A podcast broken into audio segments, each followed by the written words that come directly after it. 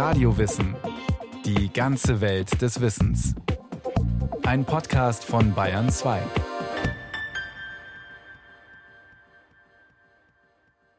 Kratzen im Hals, Schluckbeschwerden, Schmerzen.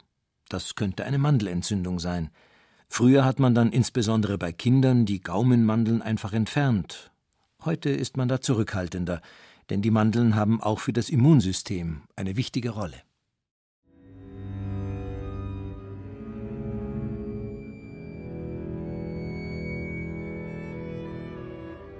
Hat angefangen damit, dass ich am Abend gemerkt habe, dass mein Hals warm wurde und das Schlucken schwieriger wurde. Es hat leicht wehgetan, der Hals hat ein bisschen gekratzt, nicht direkt jetzt im Gaumen, sondern halt weiter hinten im Rachen.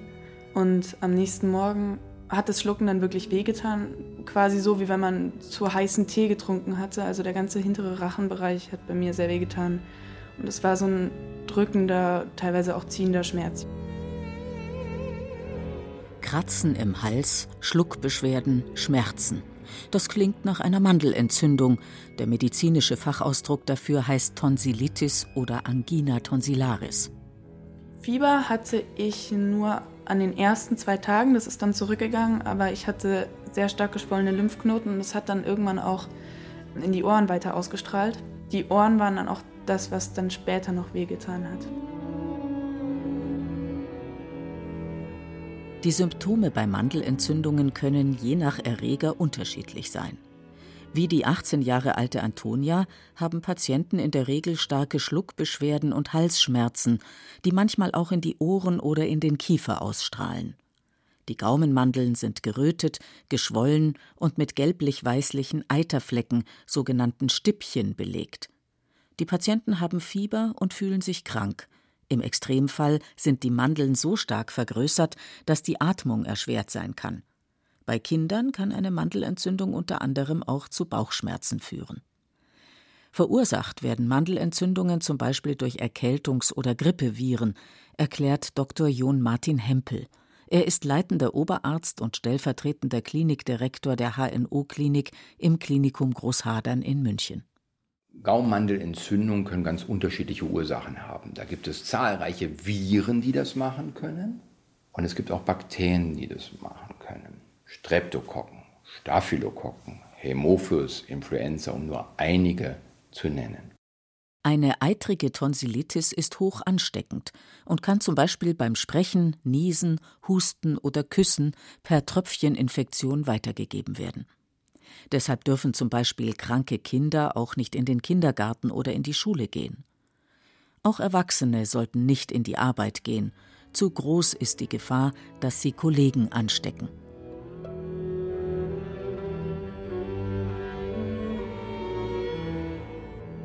Der Volksmund spricht für gewöhnlich nur von Mandeln und meint damit in der Regel die Gaumenmandeln. Die beiden Gaumenmandeln, Tonsille palatine genannt, liegen zwischen dem vorderen und hinteren Gaumenbogen im Rachen. Bei geöffnetem Mund kann man das mandelförmige Gewebe gut erkennen. Zusammen mit der eher flächigen Rachen sowie den Tuben- und Zungenmandeln bilden die Gaumenmandeln den sogenannten Waldeierschen oder lymphatischen Rachenring. HNO-Arzt John Martin Hempel. Das ist sogenanntes lymphoepitheliales Gewebe, welches sich wie ein Ring im Bereich des Schlundes befindet und die erste Barrierestation darstellt, wenn also Keime auf uns zukommen, eingeatmet werden, dass sofort diese Keime attackiert werden können von den richtigen immunkompetenten Zellen. Die Mandeln gehören zu den sekundären lymphoiden Organen. Dazu zählen auch die Lymphknoten und die Milz. Primäre lymphoide Organe sind dagegen das Knochenmark und der Thymus, der im oberen Brustkorb liegt. All diese Organe zusammen spielen für unser Immunsystem eine wichtige Rolle. Dr. Dirk Baum-Johann vom Institut für Immunologie an der Ludwig-Maximilians-Universität in Planegg-Martinsried erklärt, wie Mandeln gegen Eindringlinge in unserem Körper vorgehen. Also die Mandeln sind spezielle lymphoide Strukturen, die darauf ausgelegt sind, äh, Bakterien oder Viren einzufangen. Das heißt, es gibt Krypten, das sind kleine Öffnungen, und in diese können dann die Bakterien und Viren eindringen. und dort dann mit den Immunzellen interagieren. Und das führt dann dazu, dass eben eine Immunreaktion des Körpers ausgelöst wird. Unter dem Mikroskop sieht man, dass die Mandeln eine große Oberfläche aufweisen und zerklüftet sind.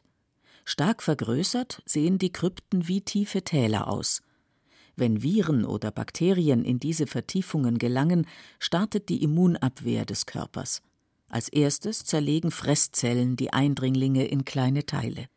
Diese kleinen Stücke werden dann den sogenannten T-Lymphozyten präsentiert, die wiederum mit aktivierten B-Lymphozyten interagieren, so Dirk Baumjohann.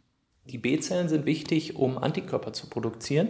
Das heißt, letztendlich zielt ja diese ganze Immunantwort darauf ab, Antikörper zu produzieren, die eben spezifisch für das bestimmte Bakterium sind, sodass man dann mit diesen Antikörpern die Infektion bekämpfen kann. Im Lauf des Lebens kommt der Körper mit verschiedensten Krankheitserregern in Kontakt und baut so ein immunologisches Gedächtnis auf. Das heißt, er erkennt bestimmte Viren und Bakterien wieder, die er schon einmal bekämpft hat, und kann dann schnell entsprechend auf die Erreger reagieren. Und deswegen ist das auch so wichtig, dass wir die Mandeln haben, denn die Kinder haben noch kein immunologisches Gedächtnis, die müssen das erst aufbauen. Und wenn jetzt durch diese Immunreaktion im jungen Alter Antikörper gegen Bakterien oder Viren gebildet wurden, dann äh, sind diese Kinder im späteren Alter in der Lage, diese gleichen Bakterien oder Viren besser bekämpfen zu können. Und genau deshalb werden Mandeln heute bei kleinen Kindern viel seltener als früher entfernt, in der Regel nicht vor dem sechsten Geburtstag. Aktiv im Kampf gegen Viren und Bakterien sind die Mandeln aber nicht nur bei Kindern, sondern auch bei Erwachsenen. Man lernt nie aus. Im Kindesalter, äh, gerade bei sehr jungen äh, Kindern, ist es wichtig, die Mandeln zu haben, weil dort erstmal dieses Gedächtnis etabliert werden muss. Aber selbst im höheren Alter sind wir immer wieder Viren und Bakterien ausgesetzt. Das heißt, auch hier brauchen wir immer wieder die Aktivierung des Immunsystems. Und daher sind die Mandeln nicht komplett obsolet. Aber sie sind natürlich nicht mehr so wichtig wie im Kindesalter.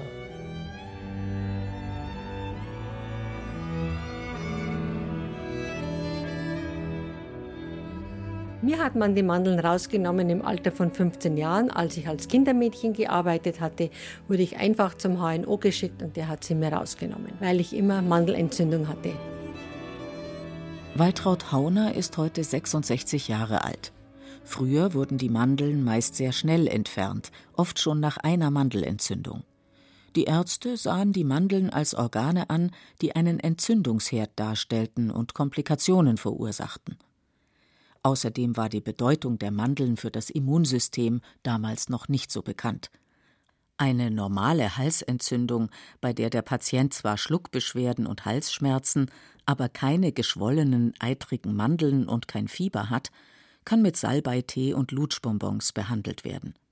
Eine Mandelentzündung aber gehört in ärztliche Behandlung.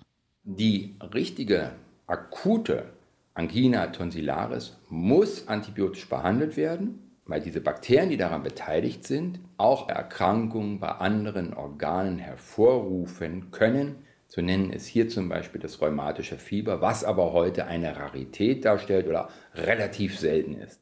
Das rheumatische Fieber war lange eine gefürchtete Krankheit. Sie ist auch unter dem Namen Streptokokkenrheumatismus bekannt.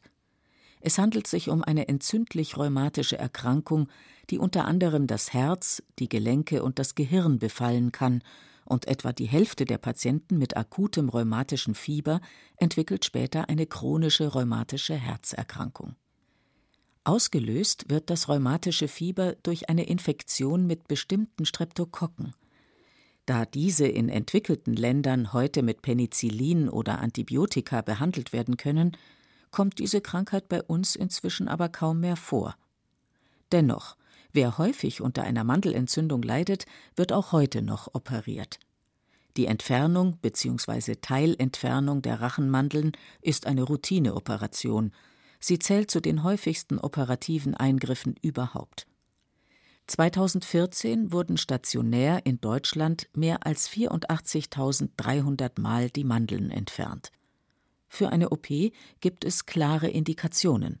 Man sollte Minimum drei bis vier antibiotikapflichtige Gaumenmandelentzündungen pro Jahr haben, um überhaupt die Indikation zu stellen, ja, man muss hier die Gaumenmandel entfernen. Antibiotika, die nicht gegen Viren, sondern nur gegen Bakterien helfen, kommen aber nicht immer zum Einsatz. Ob die Mandelentzündung durch Viren oder Bakterien verursacht worden ist, kann der Arzt allein durch einen Blick in den Rachen normalerweise nicht erkennen. Die Leitlinien sehen, je nach Alter des Patienten, ein Punktesystem vor. Dabei werden unter anderem die Schwellung der Mandeln und Lymphknoten, das Fieber und andere Symptome bewertet. Erst ab einer bestimmten Punktezahl empfehlen die Leitlinien den Einsatz von Antibiotika. Manchmal wird zur genauen Abklärung der Keime auch ein Abstrich des Rachens vorgenommen.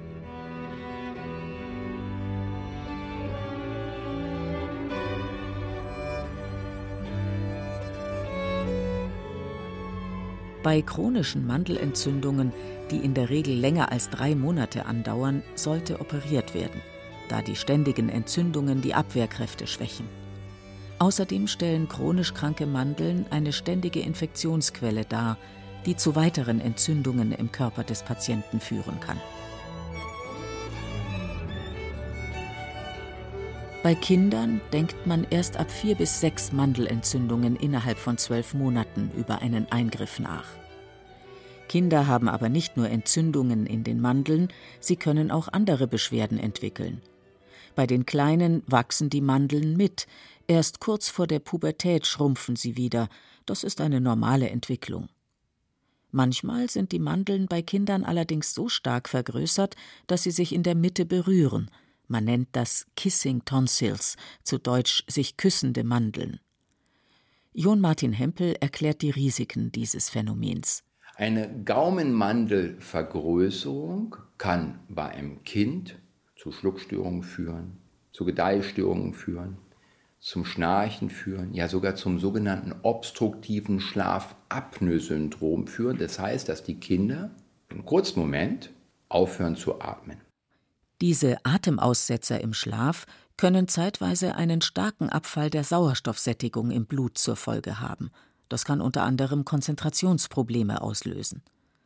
In solchen Fällen wird empfohlen, dass die Mandeln behandelt werden. Oft reicht es, das vergrößerte Gewebe zu verkleinern. Schwedische Studien kamen zu dem Ergebnis, dass eine Teilentfernung der Mandeln bei Kindern, Jugendlichen und jungen Erwachsenen meist sinnvoller ist als eine vollständige Entfernung. Zum Einsatz kommen dabei sowohl Laser als auch die Radiofrequenznadel. Diese Nadel sendet elektromagnetische Wellen aus. Sie erhitzt und zerstört so das überflüssige Gewebe. Natürlich kann dieses Gewebe dann nachwachsen, aber wir minimieren damit das sogenannte Nachblutungsrisiko, was bei der Gaumenmandelentfernung relativ hoch ist. Tatsächlich treten nach Mandeloperationen immer wieder Nachblutungen auf, in rund drei bis fünf Prozent der Fälle. Um Nachblutungen zu vermeiden, sollen sich Patienten nach der Operation körperlich nicht zu sehr anstrengen. Je nach Schwere der Nachblutungen können die Patienten schnell viel Blut verlieren – was zu einer lebensbedrohlichen Situation führen kann. John Martin Hempel erläutert, warum die Gefahr von Nachblutungen nach einem operativen Eingriff an den Mandeln so hoch ist. Die Gaumenmandel selbst wird von Ästen der Hauptschlagader versorgt. Und diese Äste ziehen in die Gaumenmandel rein. Da ist zu nennen der Ast, der die Zunge versorgt. Da wird ein großer Ast abgegeben an die Gaumenmandel vom Schlund, da wird ein Ast abgegeben und auch von der Arterie, die das Gesicht versorgt. Auch da werden Äste abgegeben in die Gaumenmandeln. Nun, und diese Äste können einfach bluten. Das kann relativ fulminant sein. Nach einer Mandeloperation haben die Patienten oft starke Schmerzen. Das Sprechen und Schlucken fällt frisch Operierten häufig erst einmal schwer. Die 13 Jahre alte Samira erinnert sich an die Tage nach ihrer Mandeloperation. Also ich war eine Woche im Krankenhaus. Ja, dann habe ich halt sehr viele Schmerzmittel bekommen und konnte gar nicht schlucken oder essen, trinken. Man konnte nichts davon machen. Es hat einfach generell wehgetan. Auch nach zwei Wochen habe ich gemerkt, dass es langsam verheilt und dass die Schmerzen auch zurückgehen.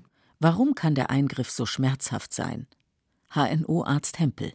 Also es ist so, dass es sicherlich eher eine schmerzhafte Operation für Patienten ist, die unter einer sogenannten chronischen Gaumenmandelentzündung leiden. Das heißt, dass aufgrund der immer wiederkehrenden Entzündung sich die Gaumenmandel fast narbig verbunden hat mit der Muskulatur des Schlundes. Wenn man dann die Gaumenmandel aus seiner Höhle heraus präpariert, dann tut das danach weh. Das ist aber eigentlich beim Erwachsenen mehr. Anders beim Kind. Das ist noch nicht so vernarbt, dieses Gewebe. Und die Kinder leiden viel weniger unter Schmerzen. Man macht das auch heute noch so, dass man sagt, man soll viel Eis essen. Aber ganz entscheidend ist eine richtig gute Schmerztherapie. Man muss nach einer Gaummandeloperation keine Schmerzen haben. Entscheidend ist, dass man in der Klinik so versorgt wird hinsichtlich der Schmerztherapie, dass man keine Schmerzen hat. Samira hatte zwar schon Mandelentzündungen, aber nicht so häufig, dass dies eine Indikation für eine Mandelentfernung gewesen wäre. Sie hat sich dennoch die Mandeln herausnehmen lassen. Ich hatte Mandelsteine. Das sind weiße kleine Steinchen in den Mandeln. Also man hatte sehr starken Mundgeruch. Und ja, das war eigentlich ein sehr großes Problem. Mandelsteine bilden sich zwischen den Vertiefungen der Gaumenmandeln. Es sind übelriechende Klumpen, die vor allem aus Keimen, Zell- und Essensresten sowie weißen Blutkörperchen bestehen. Wenn das Abwehrsystem die Keime kennengelernt und bekämpft hat, wird der Klumpen, Detritus genannt, aus den Krypten heraustransportiert. Normalerweise bemerken wir diesen Zellmüll gar nicht, sondern schlucken ihn einfach runter. Manche Menschen haben aber mehr Mandelsteine als andere. Eine Ursache dafür könnte sein, dass der Selbstreinigungsmechanismus nach schweren Mandelentzündungen gestört ist. So können die Krypten beispielsweise vernarbt und deshalb verengt sein, sodass die Steine nur schwer an die Oberfläche gelangen. Durch leichten Druck auf die Mandeln, zum Beispiel mit einem Wattestäbchen oder Holzspatel, lösen sich die Steine manchmal.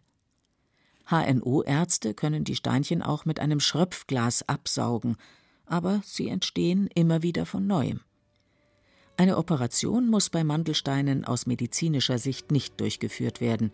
Wenn der Patient aber stark unter der Situation leidet, wie Samira, dann wird trotzdem manchmal ein Eingriff vorgenommen.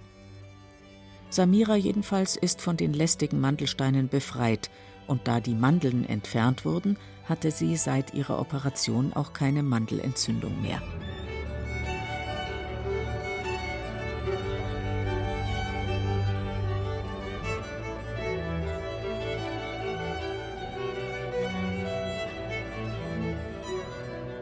Manchmal stecken hinter geschwollenen Mandeln aber auch ganz andere Erkrankungen.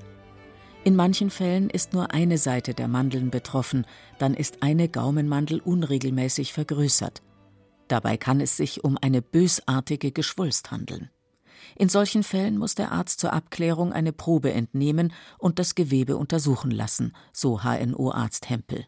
Grundsätzlich ist es so, dass sowohl beim Kind, Jugendlichen als auch Erwachsenen hinter einer Gaumenmandelvergrößerung, und das ist fast immer einseitig, auch mal ein Tumor stecken kann.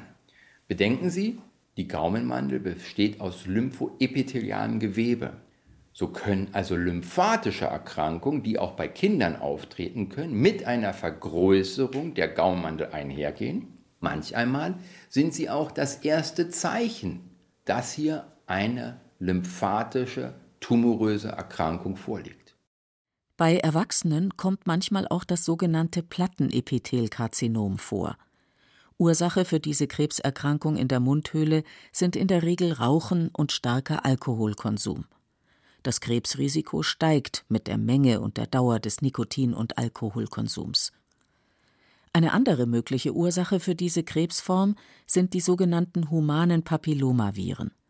Untersuchungen zufolge stehen etwa 10 Prozent aller Mundhöhlenkarzinome in Zusammenhang mit einer HPV-Infektion. Das ist das humane Papillomavirus 16. Und dieses humane Papillomavirus 16, das kennen viele vom Cervixkarzinom, auch von Geschlechtskrankheiten. Und heute impft man ja auch dagegen die Kinder ganz früh, gerade die Mädchen früh gegen HPV. Die Forschung hat ergeben, dass durch Oralsex bestimmte humane Papillomaviren in den Mund- und Rachenraum gelangen und dort Krebs verursachen können.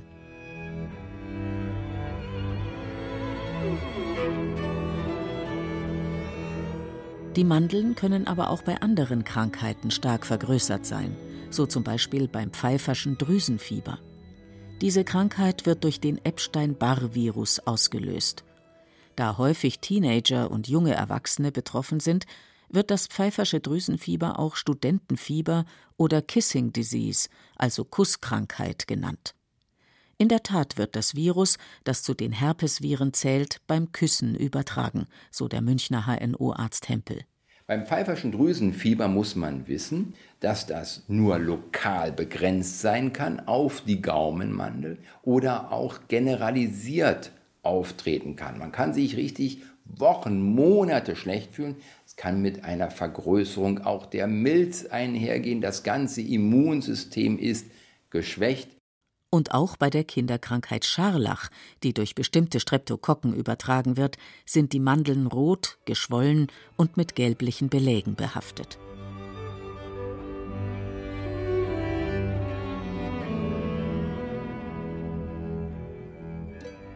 Rote, entzündete und geschwollene Mandeln können Symptome für verschiedenste Krankheiten sein. Manchmal ist die Ursache eine eitrige Mandelentzündung, Manchmal kann hinter Schluckbeschwerden und Schwellungen auch eine ernsthafte Krankheit stecken. Worum es sich im konkreten Einzelfall handelt, kann nur ein Arzt klären. Manchmal müssen die Mandeln dann entfernt werden, aber nicht vorschnell, denn für das Immunsystem ist das ringförmige Gewebe im Rachen immens wichtig.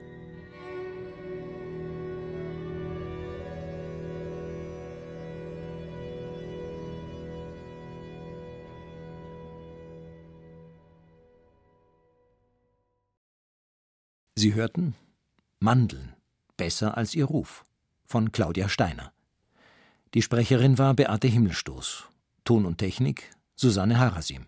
Regie Axel Wostri. Eine Sendung von Radio Wissen.